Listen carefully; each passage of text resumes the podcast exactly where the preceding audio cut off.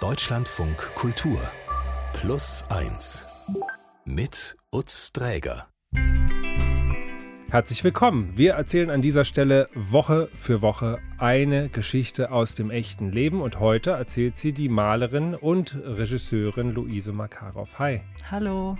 Du hast, kann man sagen, die Seiten gewechselt, weil du bist ursprünglich mal hier als Gast gewesen ne, in der Sendung, als Plus eins von Caro Corneli. Genau, mit der war ich nämlich im Kindergarten und die hatte mich mal als Gast eingeladen und dann kam ich aber auch noch mal mit einer Geschichte über den Protagonisten aus einem meiner Filme und jetzt bin ich mit einer neuen Geschichte da. Gibt es ein Muster für Geschichten, die dich besonders interessieren?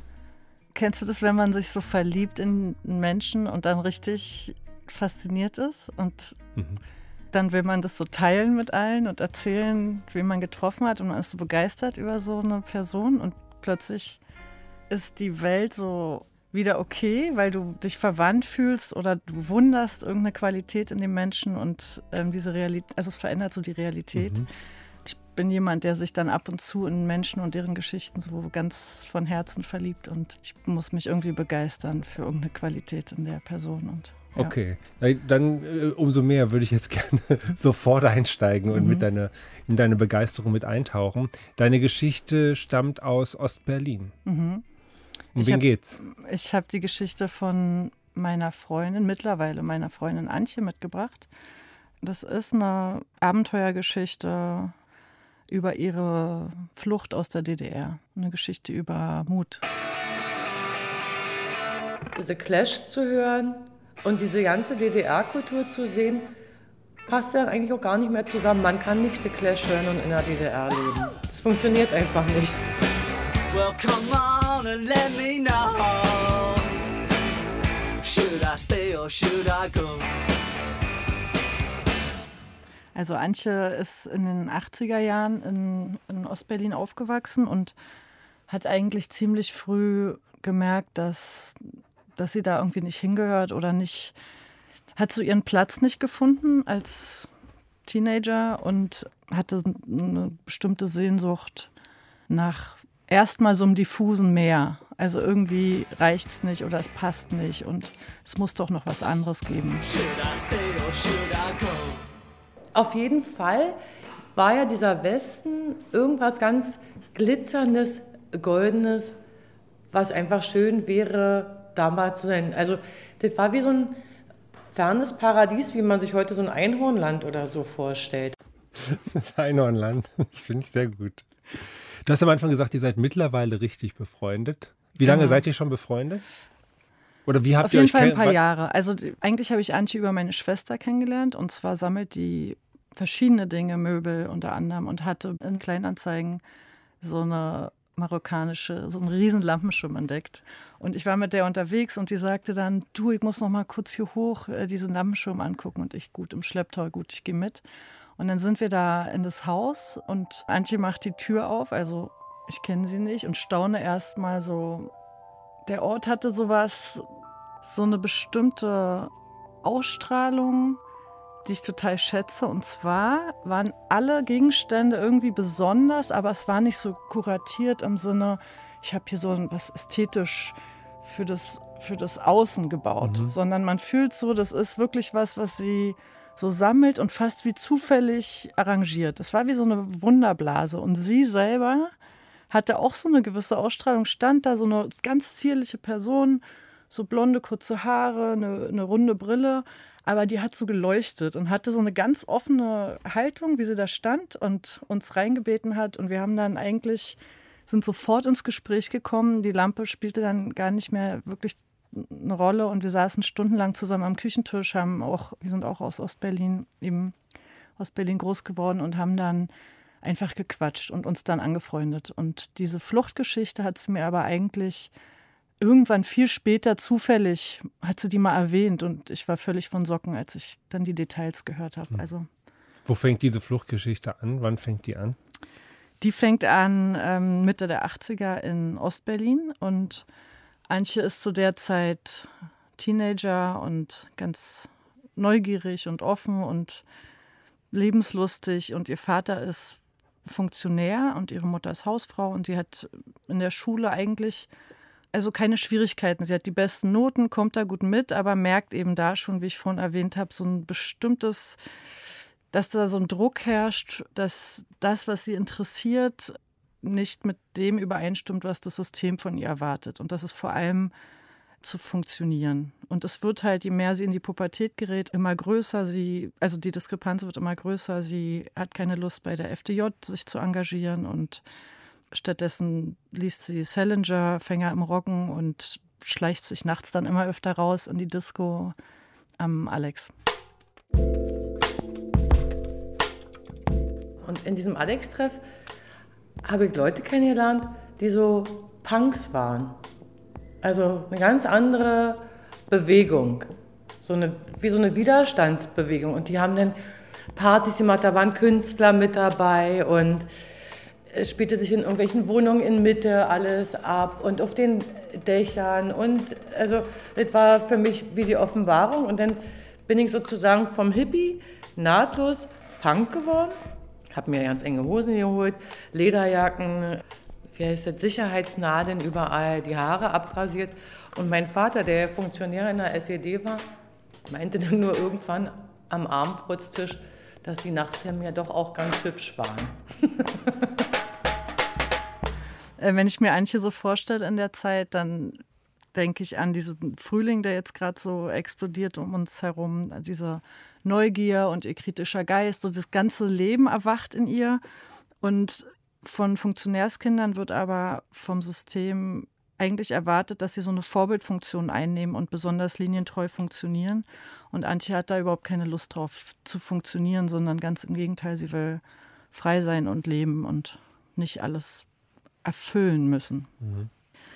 Ähm, der Vater wird dann immer öfter in die Schule einbestellt. Also die Lehrer wollen so ein bisschen den Druck jetzt ausüben, dass der die Tochter zur Vernunft bringt. Und tatsächlich verstehen die sich aber total gut und der Vater lässt sie auch machen. Also der findet es okay. Der findet es okay. Und da müssen sie sich was anderes einfallen lassen, um irgendwie ja, ein Zeichen zu setzen. Und Antje ist Klassenbeste. Die hat da besonders darauf geachtet, dass sie da nicht zurückfällt, was die Noten angeht. Und tatsächlich wird ihr aber als Strafe das Abitur gestrichen. Und sie wollte in der Zeit Tierärztin werden. Und damit ist ja auch das Studium, also es gibt keine Möglichkeit zu studieren. Und ein ganzer Lebenstraum ist im Grunde als Strafaktion ja, ihr geplatzt. Genau. Und das hat sie wirklich persönlich getroffen. Und sie ist super enttäuscht. Der nächste Schritt, nachdem sie da so ein bisschen zu knabbern hat dran, ist, dass sie großes Glück hat, weil sie auch über den Vater in so eine Ausbildung reinkommt als äh, Schaufensterdekorateurin.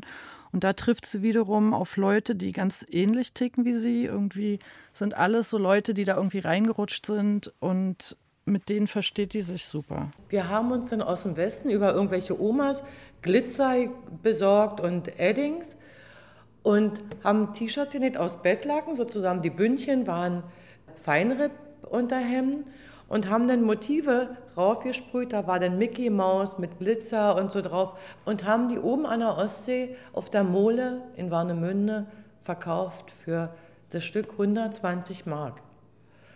Also wir haben am Wochenende ungefähr 2.000 bis 3.000 Mark verdient. Muss man, glaube ich, einordnen. Das waren jetzt Ostmark. Ja, und normales Monatsgehalt beträgt um die 600 Mark. Um die 600. Vielleicht, das heißt, ja. die Kids zu der Zeit, also ihre Clique, verdienen sich gerade eine goldene Nase dumm und dämlich. Genau. Mit fancy Glitzerartikeln, die sie sich über den Westen besorgt haben. Die machen sie selber. Das heißt, es sind jetzt alles diese kreativen Leute, dieser, diese Clique, die sie hat von den Punks und ein paar von der Ausbildung, hat jetzt diese, diese Freunde. Die sind alle kreativ und haben plötzlich diese Idee und im Osten alles Mangelware. Machen sie eben diese modernen Kleider selber, also Mickey Mouse drauf und so weiter. Und das wird denen alles aus den Händen gerissen und die verdienen sich also wirklich gerade. Dann baut sie sich ja eigentlich gerade einen ganz guten Weg in die Zukunft. Also es passiert alles so unter dem Radar der Stasi und eigentlich ist klar, dass sie damit ja trotzdem, ist eine Parallelwelt, die sie sich bauen, sagen wir es so. Das heißt, eine Zukunft ist ja dann auch nicht so richtig möglich, wenn du das so illegal, dein illegales Business hast. Aber sie hat auf jeden Fall eine, eine super Zeit gerade und ein, ja, so ein gewisses Lebensgefühl, was vielleicht diese, dieses ursprüngliche, diese ursprüngliche Enge in Grenzen zu sein, so eine kurze Zeit verschwinden lässt.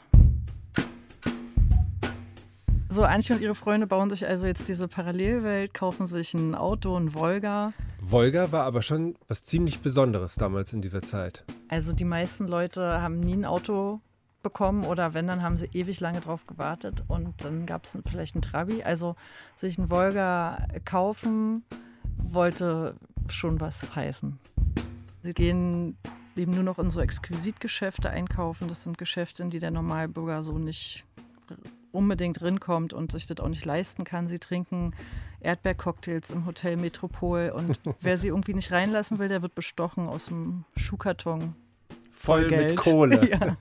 Wow, okay. Also die leben wirklich so in Saus und Braus und alles unter dem Radar der Stasi und haben gerade eigentlich eine, eine super Zeit. Dafür, dass es alles so die Aussätzigen der Gesellschaft sind und die, die so ein bisschen auf die schiefe Bahn quasi geraten sind. Und macht sie Pläne für ihre Zukunft? Ja, ich glaube, dass ihr da schon bald klar wird, dass es trotzdem die Freiheit in Grenzen ist. Also es gab diesen Moment, dass es diesen Film im Kino gab. Es war in Amerika. Und sie hat den Film angeschaut und ist dann total unglücklich aus dem Kino raus. Das war halt Amerika, spielt, glaube ich, in 20er, 30er Jahren. Und ihr ist wirklich klar geworden, auch egal wie toll das jetzt gerade ist und was für ein wunderbarer Moment das ist in ihrem Leben, sie wird niemals Amerika sehen und rauskommen aus diesen, also diese Grenzen überwinden können. Und das ist eigentlich der Punkt, an dem sie sagt, sie möchte das versuchen, das Land zu verlassen. Ja, es gab diese Möglichkeit eben zu heiraten, das war die unkomplizierteste Möglichkeit, weil man dann nicht diesen Repressalien ausgesetzt war des Ausreiseantrags und so, sondern es war dann eine Familienzusammenführung und im Prinzip völlig easy für beide Seiten. Das heißt, wenn man über diese Art Scheinehe ausgereist ist, konnte man halt nochmal zurück einreisen, Familie und Freunde sehen. Aber es war trotzdem auch ein Prozess. Also das ging jetzt nicht von heute auf morgen plopp und mhm. die DDR wollte jetzt auch nicht ihre Bürger so rauslassen. Das heißt, man musste da auch ein bisschen Geduld mitbringen, aber es war eine Möglichkeit, das Land zu verlassen, ohne den Stress auf die Familien auch. Antje ist also jetzt, hat sich entschieden, dass sie einen Scheinehemann braucht. Und es wird also rumgefragt bei den Freundinnen und Freunden und über mehrere Ecken fällt dann die Wahl auf einen ehemaligen Ostberliner, der schöne Gruber. Und das so ist, wird er genannt, der ja, schöne Gruber. Der, der, der schöne Gruber ist ein Balletttänzer und der ist über einen Ausreiseantrag vorher schon in den Westen gegangen und ist tatsächlich auch bereit, Antje zu helfen. Und der erste Kontakt ist dann übers Telefon und heimlich nachts wird nach Westberlin telefoniert und tatsächlich verstehen die sich richtig gut und verabreden sich dann in Karlsbad in Tschechien, um die Dokumente und Papiere auszutauschen und sich so eine Kennenlerngeschichte zu überlegen. Und der stand vor dem Hotel mit so einem 70er-Jahre-Auto, ich weiß gar nicht mehr, irgendein Japaner war das. Und sofort ging mein Herz so richtig auf. Dieser wunderschöne Mann und von dem hatte ich ja auch schon viel gehört.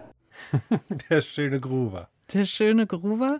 Und Antje hat damit wirklich, sagt sie ja gerade auch, nicht, nicht gerechnet, dass es jetzt so eine Anziehung gibt. Und es ist nicht nur eine äußerliche Anziehung, die beiden fühlen sich absolut miteinander verbunden und es ist die Liebe auf den ersten Blick. Und das war so, so schön. Also, das war der Himmel auf Erden, so richtig Liebe eben. Und nach fünf Tagen und langen Spaziergängen und eigentlich auch nur im Bett liegen, na, was man eben so macht als junger Mensch, musste er dann wieder zurück nach West-Berlin und ich zurück in die DDR. Habt ihr besprochen, dass ihr es durchziehen wollt in ja. fünf Tagen? Ja, auf jeden Fall. Und Gruber hatte gesagt, ja, wir ziehen es total durch und egal was ist, wir waren beide eben auch verliebt. Da redet man ja auch nicht so viel über die Zukunft oder so, sondern es ist ja einfach dieser glitzernde, schöne Moment und eigentlich nur, wir wollen nur zusammen sein. Da geht einem selber so mhm. das Herz auf. Man kann sich genau, also ein bisschen abgestrichen, aber man kann sich vorstellen. Also Antje kommt jetzt mit vollem Herzen zurück und geht mit ihren Unterlagen zum Amt, um den Heiratsantrag zu stellen. Vor einer Rochstraße, diese dunkle Gebäude, setze mich da hin und das ist ja schon mal düster alles wie ein Ministerium des Innern, also die Räume, diese ganze Hässlichkeit der DDR war ja da äh, komprimiert quasi. Und dann guckt er auf meinen Namen und sagt, von Bergen, von Bergen, von Bergen, sind Sie nicht die Tochter von? Ja, ich bin die Tochter von. Und schmeißt mir im hohen Bogen meine schön sortierten Papiere entgegen und sagt, Sie kommen hier nie raus. Luise, wir haben gerade gehört, dass Ihr Heiratsantrag abgelehnt wurde, weil sie eben diese Funktionärstochter ist. Was macht Antje dann? Tatsächlich ist es jetzt ja das zweite Mal, dass sie so ein bisschen den Stock äh, zwischen die Beine geworfen kriegt vom System. Ähm, einmal mit dem Abitur, jetzt mit dieser Liebe. Ihre Motivation hat sich jetzt mit dem Treffen geändert. Sie will jetzt nicht mehr nur in den Westen, ins Einhornland, sondern sie will zu ihm und. Ich habe meine Papiere eingesammelt und bin wie ein Häufchen Elend die Münzstraße lang gelaufen. Und habe mich dann mit einer Freundin getroffen und die sagte mir, ey Antje, das gibt eine Möglichkeit. Und zwar gibt es einen Flug von Budapest, einen Transitflug. Du musst den Flug nach Bukarest buchen, dann von Budapest aus. Und dann fliegt die Maschine weiter nach Istanbul. Du musst nur im Flugzeug sitzen bleiben und dich richtig westlich anziehen. Das Risiko ist unglaublich hoch und Antje ist aber entschlossen, dass sie das wagen will, um mit Gruber zusammen zu sein. Und dann schreibt sie noch einen Brief an die Eltern und hinterlegt den bei einer Freundin. Die Freundin soll den dann ein paar Wochen bei den Eltern in den Briefkasten tun. Sie kann natürlich keinen Bescheid sagen weiter und kauft sich dann den Westfummel und sitzt bald darauf mit ihrem Köfferchen im Zug nach Budapest und als sie dort tatsächlich ankommt, stellt sie entsetzt fest, dass diese Flugroute gar nicht mehr existiert.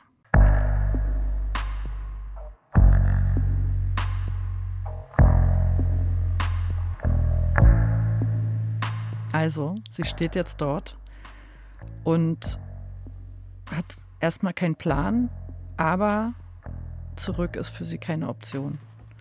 Das heißt, sie will unbedingt über die Grenze und hat dann ganz kurz entschlossen eine andere Idee. Und zwar geht sie zum Truckerbahnhof und bittet die Trucker um Hilfe. Und sie hofft, dass einer von ihnen sie irgendwie im Laster verstecken kann, irgendwie mitnehmen kann und über die Grenze bringt. Und das geht zwar nicht, aber die Truckerfahrer helfen ihr trotzdem. Einer nimmt sie dann mit zur Grenze und quartiert sich ins Hotel ein, bringt sie über die Hintertür heimlich ins Hotelzimmer, macht ihren Tee, legt sie da ins Bett, gibt ihr eine Karte, in der er den Weg einzeichnet und verabschiedet sich dann. Das heißt, sie ist jetzt in der Nähe der Grenze im Hotel untergebracht und soll am Morgen, im Morgengrauen dann losziehen. also er Karte. hat quasi alles für sie bereitgelegt und gemacht, aber zieht sich dann zurück und überlässt ihr die, die Handlung quasi. Genau. Und im Morgengrauen läuft Antje dann auch tatsächlich los. Der Wind pfiff und es war wirklich richtig, richtig kalt. Und die Sonne ging ja auch gerade erst so langsam auf 5, 6 Uhr voller Adrenalin in dieser nebligen, eiskalten Winterlandschaft über zugefrorene Böden und am Horizont fuhr ein Traktor. Und ich habe mich schnell hingelegt, um mich klein zu machen. Aber der Traktorfahrer, das habe ich aus der Ferne gesehen, hob schon die Hand zum Gruße tappelte dann weiter und ich glaube eine halbe Stunde später von allen Seiten Militär. Och, ich, liebe immer nur seufzen, wie, wie es der zuspielt die ganze Zeit. Ne? Das sind tatsächlich Kopfgeldjäger, die Prämien kassieren, wenn sie Flüchtende am Grenzübertritt mhm. gehindert haben. Und sie wird tatsächlich eben festgenommen, in ein Militärauto verfrachtet und dann äh, erstmal weggefahren. Und das Gefängnis war die Hölle. Das war einfach nur die Hölle. Das war kein Gefängnis, das war ein Verlies aus dem Mittelalter. Und wurde ich in eine Zelle geführt, die war total dunkel mit so einer schweren Eisentür. Und dann wurde ich rausgeholt, also weil ich ja nichts verstanden habe. immer am Arm gezogen, ich meine, so am Arm gepackt und hinterher geschleift. Und dann musste ich mich duschen gehen. Und die Typen haben da neben mir gestanden mit den verschränkten Armen. Klar, da hatte ich wirklich auch Angst. Also da, also wenn ich sage, ich hatte nie Angst, da hatte ich richtig dolle Angst. Äh, und auch so eine Scham, weil also dieses Nacktsein ist ja sowieso, du gibst ja deinen ganzen Panzer ab und dann muss ich mich da waschen und dann wieder zurück in die Zelle. Es ist auch so dramatisch, weil sie sozusagen immer tiefer ins Abseits gerät, obwohl sie eigentlich nur das Land verlassen wollte. Sie, anfangs wollte sie eigentlich nur Abitur machen. Und also ja. das, die ganze Zeit. Anfangs es, wollte sie sich einfach die Haare irgendwie machen, wie sie wollte. Und ja. nach zehn Tagen wird sie dann nach Deutschland geflogen und dort ins Gefängnis Hohenschönhausen verlegt. Das ist wieder eine Einzelhaft und es gibt keine Option, Familie oder Freunde zu kontaktieren. Und sie ist in dieser Situation wirklich Mutterseelen allein und mit ihren 17, knapp 18 Jahren komplett, also hilflos ausgeliefert ja. und die Verhörer haben da aber kein Mitleid. Und dann ging endlose, über Wochen endlose Verhöre los. Die wussten viel mehr als ich. Also ich wusste gar nicht, dass ich so im Fokus der Stadtsicherheit war.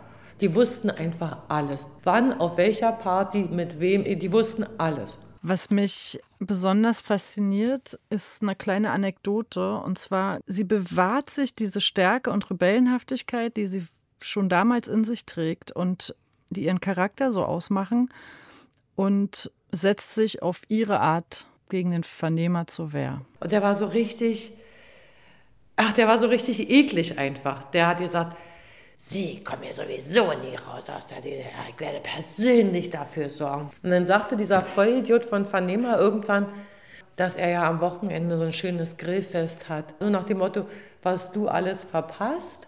Und er hat ein richtiges Grillfest auf seiner Datsche und dann habe ich mir den so richtig vorgestellt. Und dann äh, war Samstag und wir hatten Klingelknopf in der, in der Zelle. Also ich hatte, ich war ja noch in der Einzelhaft. Und dann hat er, habe ich geklingelt und habe zu dem Wachtyp mir sagt, ich möchte gerne eine Aussage machen.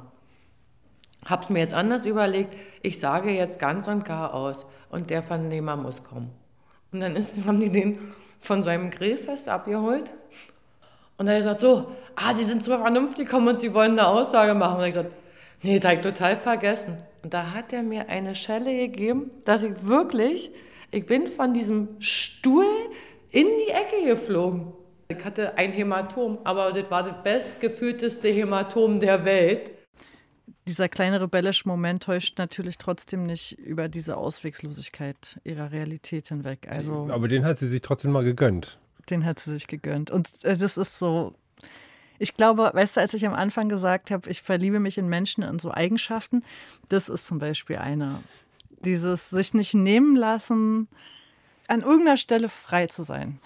Es hat aber Konsequenzen. Antjes Einzelhaft wird dann verlängert daraufhin. Ihr Anwalt darf sie nicht mehr besuchen. Sie wird also ein bisschen weggesperrt, bis das verheilt ist, bekommt dann die Gerichtsverhandlung und wird zu zweieinhalb Jahren Haft verurteilt. Und das ist für eine 18-jährige ja das für immer. Mhm. Und dann beginnt ihr Haft und dort ist sie vor allem beschäftigt, mit anderen Frauen im Knast äh, klarzukommen. Statt die Tage zu zählen, beschreibt sie das, dass sie ganz viel gehandelt hat, Wellfleisch gegen Baumwollschlüpfer und so weiter zu tauschen. Die Kleider mit ganz hohem Plasteranteil eben gegen Baumwollkleidung. Es ging viel ums Tauschen. Dann haben die sich wochenlang damit beschäftigt und haben über Chlorrohre so ein Kommunikationssystem zueinander, zu den anderen Zellen gebaut und versuchen eigentlich generell das Beste so ein bisschen aus der Situation zu machen.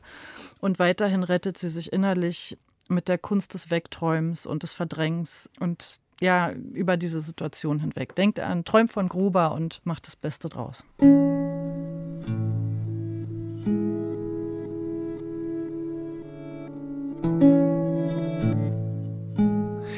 Luise Makarov, die erzählt uns heute die Geschichte der Woche bei Plus 1 und dabei erzählt sie die Geschichte von Antje, aus Ostberlin, die aus der DDR flüchten wollte und dabei, wir haben es gerade gehört, verhaftet wurde.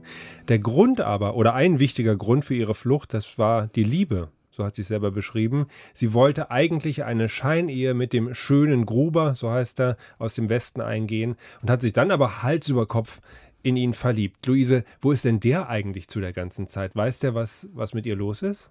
Ja, das ist total süß. Der Gruber hat es mitgekriegt und lässt, der hat irgendwie auch Kontakt über äh, zu Antjes Anwalt und lässt dann Antje über den Anwalt so kleine Briefchen zukommen und lässt ihr lässt wissen, ich warte auf dich. Und wird aber auch sehr aktiv in West-Berlin, setzt da währenddessen alle Hebel in Bewegung, um Antje auf so die Freikaufliste zu bekommen. Das heißt, die BRD konnte Häftlinge gegen Geld und Devisen freikaufen. Mhm. Und tatsächlich, nach einem Jahr in Haft wird Antje wieder wortlos aus der Zelle geholt und das bedeutet aber, der Freikauf hat funktioniert. Und sie bekommt einen Staatenlosausweis und wird in einen Zug gesetzt, gemeinsam mit anderen Häftlingen aus der DDR. Und sie beschreibt diese Fahrt, es ist mucksmäuschenstill, die sind total unter Spannung und fahren eben jetzt Richtung Grenze. Und als dann der Zug über die Grenze gegangen ist und die Grenzer durch waren und wir die ersten Westuniformen gesehen haben, ey, ein Jubel, das kannst du dir nicht vorstellen. Und dann war da so ein Typ, also ein Transitreisender, der das irgendwie mitgekriegt hat, dass wir Häftlinge sind, die durch den Freikauf. Und dann ist er in diesem Mitropa und hat Sekt geholt, der erste Schluck Sekt und wir haben uns umarmt. Man kann sich, wenn man diese Zeit zurückblickt, dann ist man schon sofort wieder drin. Ne? Also wir haben das ja, du bist äh, Ostberlinerin, ich bin Westberliner, wir sind ja auch, haben ja viel mitgekriegt. Äh, ja, aber das ist schon echt sehr bewegend, weil das ja. dann sofort wieder so da ist. Und dieser Wahnsinn einfach, dieses System, was das, äh, wie es die Leute drangsaliert hat. Ja, an dieser Stelle fühlt man den Wahnsinn besonders, finde ich, weil da fährt dieser Zug Richtung Freiheit und Zunächst gibt es noch weitere Befragungen durch die CIA und Franzosen und Engländer. Die wollen natürlich auch sicherstellen, dass sie keine Spione freikaufen. Also diese ganze Situation ist ja ziemlich crazy. Aber Antje darf endlich telefonieren und ruft natürlich gleich Gruber an. Ey, diese Telefonzelle und diese, ich hätte schreien können. Ich bin in der Freiheit. Und die Stimme zu hören? Ey, so, so warm. Und dann bin ich mit der Pan Am von Frankfurt am Main nach Berlin-Tegel geflogen, da gelandet und Gruber stand da mit einem Strauß Blumen und hat mich gefragt, willst du mich heiraten? Willst du meine Frau werden? Wir kannten uns also fünf Tage und er hat mir einen Heiratsantrag auf dem Flughafen gemacht. Ja, und wir waren 17 Jahre verheiratet. Hui, Luise, du kommst ja mit der Geschichte. wow, okay, das ist ja Hollywoodesk. Wie hat sie denn selber diese Höhen und Tiefen in dieser Zeit überhaupt verkraften können?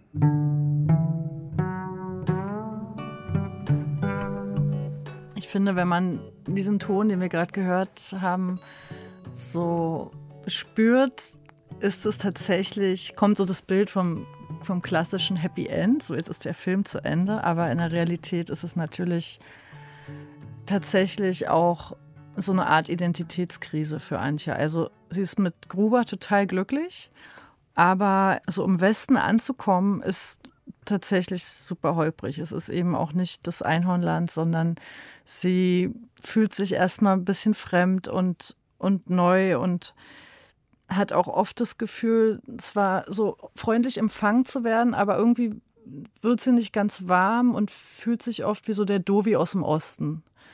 Und versucht dann, verliert sich so ein bisschen, macht genau das, was sie in Ostberlin nicht gemacht hat. Und zwar versucht sie sich anzupassen und irgendwie reinzupassen und sich zu kleiden, wie, also so, sie verliert eben so ein bisschen ihre Identität. Mhm. Und das ist schwierig, ähm, weil sie auch ihre Freunde vermisst, mit denen sie ja total verbunden war. Und zwei Jahre später öffnet sich dann aber die Mauer und als dann die Freunde auch wieder, also als sie dann wieder zusammen sind, dann kommt sie wieder zu sich, sagen wir mal. Du hast gerade gesagt, sie war dann 17 Jahre mit ihm verheiratet. Ja, die waren 17 Jahre zusammen, haben dann Familie gegründet und ja, das ist irgendwie cool, cool gemacht. Also ich finde das eine ziemlich erfolgreiche Liebesgeschichte dafür, wie die sich kennengelernt haben und wie das alles angefangen hat. Die aus der Scheinehe ist dann eine richtige Ehe geworden mit ja, einer Familie.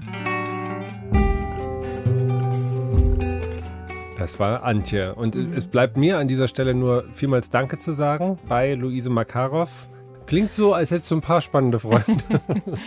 Vielleicht machen Sie es dann auch wie Luise, wenn Sie oder ein Freund oder eine Freundin von Ihnen was äh, erlebt hat, was Sie für berichtenswert halten, dann schicken Sie uns doch mal eine Mail an plus1 at deutschlandradio.de. Vielleicht wird es ja auch eine Geschichte der Woche. In unserem Lieblingsgast-Podcast habe ich in dieser Woche Besuch von Wladimir Korneev bekommen. Sie kennen ihn vielleicht als Schauspieler oder auch als Chansonsänger, denn er sorgt in dieser Rolle immer wieder für ausverkaufte Abende. Mit seinen gesanglichen Interpretationen berührt er heute viele Menschen, aber als kleiner Junge fiel es ihm hingegen schwer, überhaupt zu sprechen. In den Proben, er hat mir dann halt so erklärt, ja, wenn man spielt, wenn man eine Rolle spielt, dann muss man sich total in die Rolle versetzen, bist du jemand anderer. Und weil ich das so extrem gemacht habe, in meinem Hirn ist was passiert, dass wenn ich die Rolle gespielt habe, habe ich nicht mehr gestottert und wenn ich von der Bühne runter bin, habe ich wieder gestottert. Nicht verpassen. Die Folge mit Wladimir Koneev würde ich Ihnen persönlich ganz besonders ans Herz legen wollen. Und wenn Ihnen gefallen hat, was Sie bei uns hören, dann lassen Sie uns doch gerne eine gute Bewertung da, dort wo es geht. Mein Name ist Utz Träger. Danke fürs Zuhören. Machen Sie es gut und bis bald.